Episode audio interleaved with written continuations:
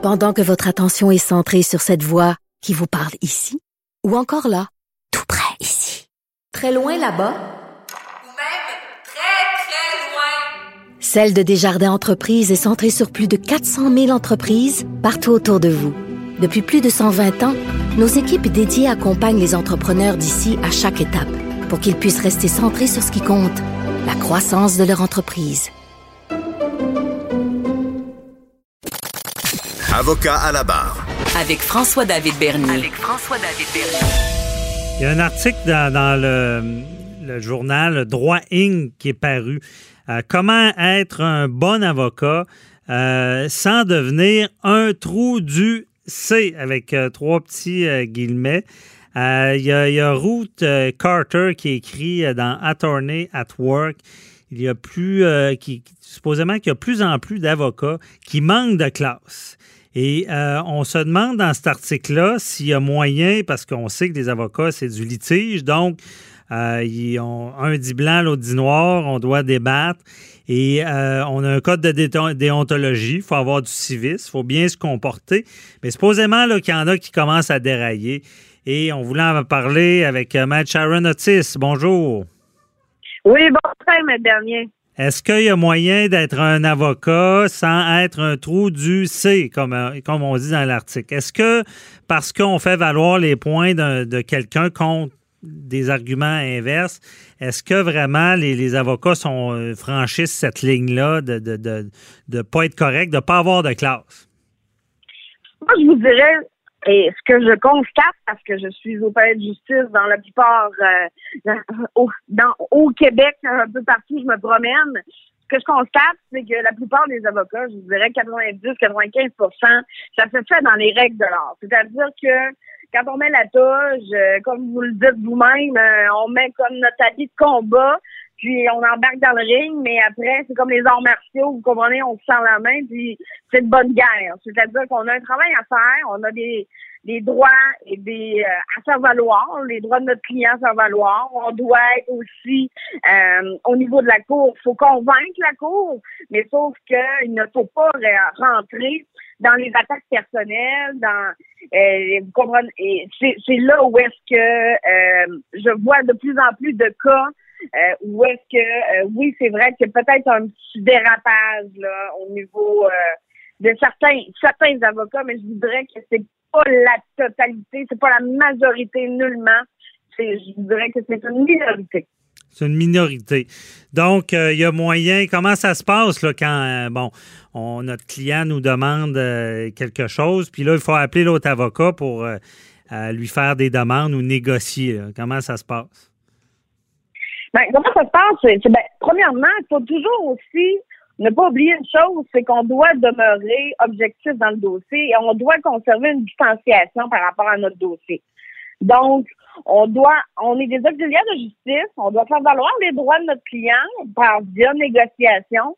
Mais il faut pas oublier une chose, c'est qu'on ne doit pas embarquer euh, dans, dans ce dossier-là là, comme si on était partie intégrante au dossier. Donc, généralement, les négociations vont bien. C'est sûr que ça dépend aussi des clients. C'est-à-dire que est-ce que l'autre avocat a mandat de négocier avec nous? Parce que si l'autre avocat, le client ne veut pas négocier ou n'est pas négociable, à ce moment-là, bien évidemment, c'est là où est-ce qu'on se retrouve devant les tribunaux.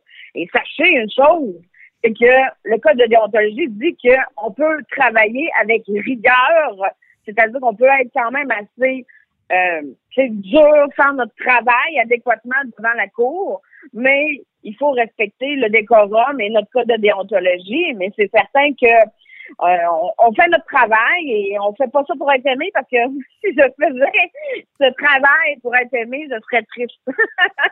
Ouais, mais justement, euh, comment on vit avec ça de pas. De, de, on fait pas ça pour être aimé, mais il faut, accepter ça, là, on est un peu tout le temps dans la chicane. Est-ce que ça prend une personnalité particulière?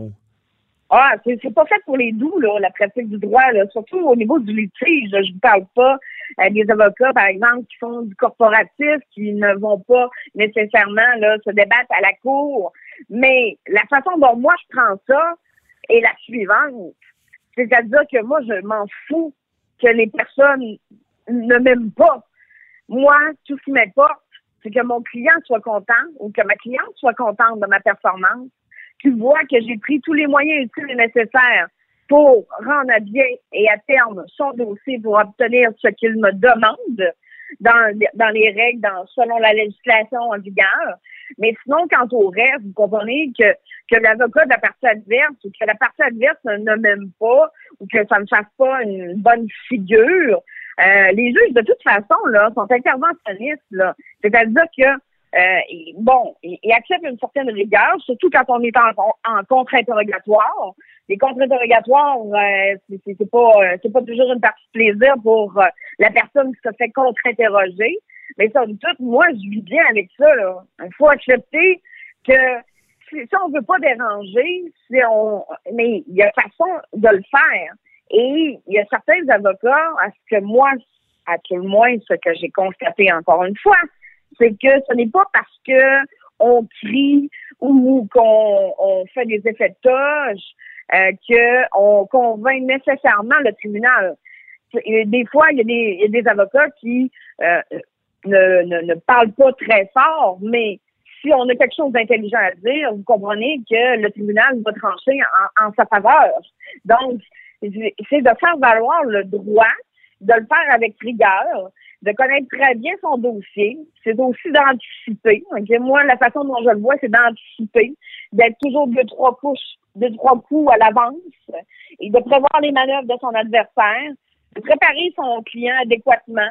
Et qu'on nous aime, qu'on nous aime pas, moi, sincèrement, ça ne fait aucun plus la différence. Je ne fais pas ça pour ça. Je fais ça pour mes clients, tout simplement. Je comprends. Euh, et euh, est-ce que donc c'est pas vrai que qu'être baveux ou comme dans l'article le disent, d'être arrogant, ça va plus euh, faire qu'un dossier va se régler ou que le, juge ou la juge va être plus convaincu là?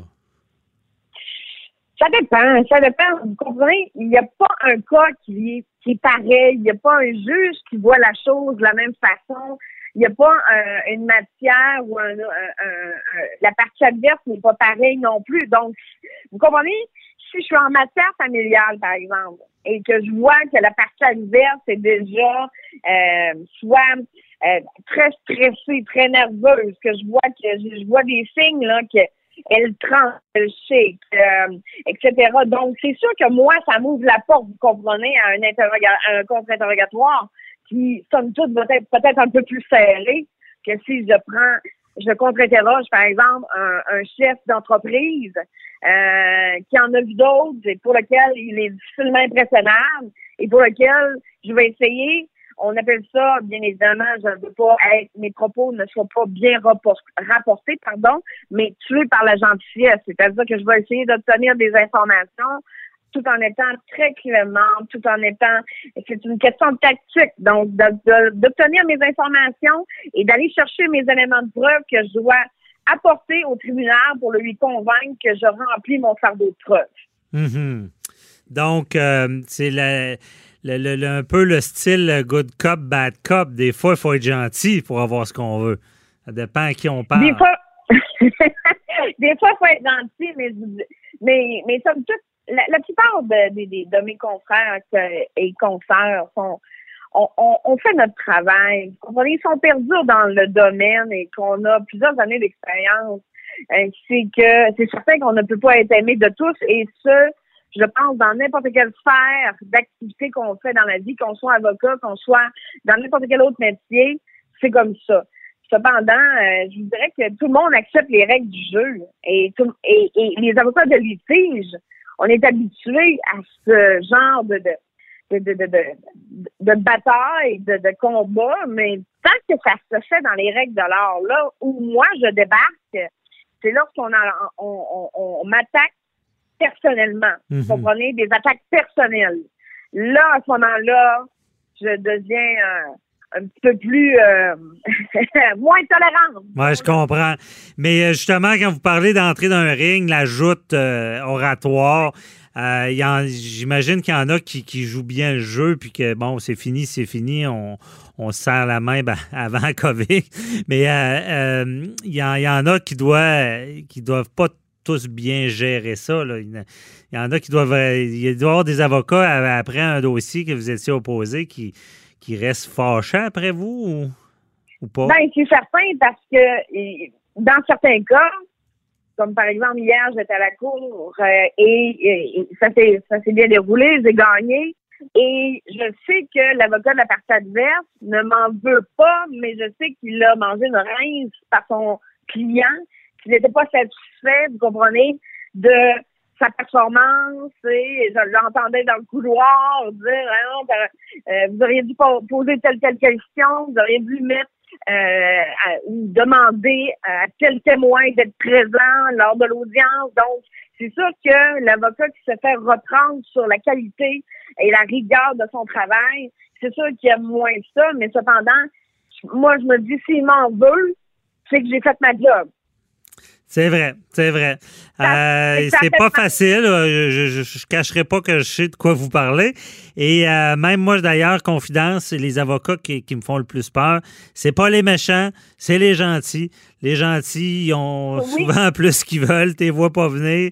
Euh, donc, les, les méchants, on regarde les prendre d'assaut, d'a- d'affront, là, puis De toute façon, là, je ça. voudrais mettre dernier là, que les juges là, sont interviennent. euh, ouais. on- on- vous comprenez, il y a un décorum. euh, on doit jouer dans les règles de l'art. Le respect est de mise. Non, non, c'est ça. On est là pour on est là pour faire notre travail, mais cependant, je vous cacherai pas que des fois ça brasse. Euh, Évidemment. Euh, respect. Puis euh, il nous reste euh, une minute. là. Est-ce que on sent augmentation des tensions, la COVID, les plaidoiries? Est-ce qu'on sent les avocats impactés aussi par la- la le, le confinement? Moi, je n'ai pas vu de distinction au niveau des avocats. Euh, où, où, où je vois la distinction, c'est par rapport euh, au fait qu'on doit reprendre tout ce délai-là à partir du 15 mars à aller jusqu'au 1er septembre.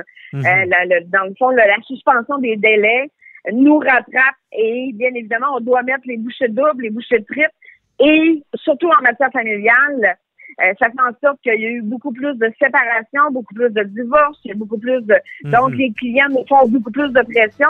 Mais quant aux avocats, je pense que on, la plupart ont la couenne solide. Ben oui. Merci beaucoup, Maître Otis.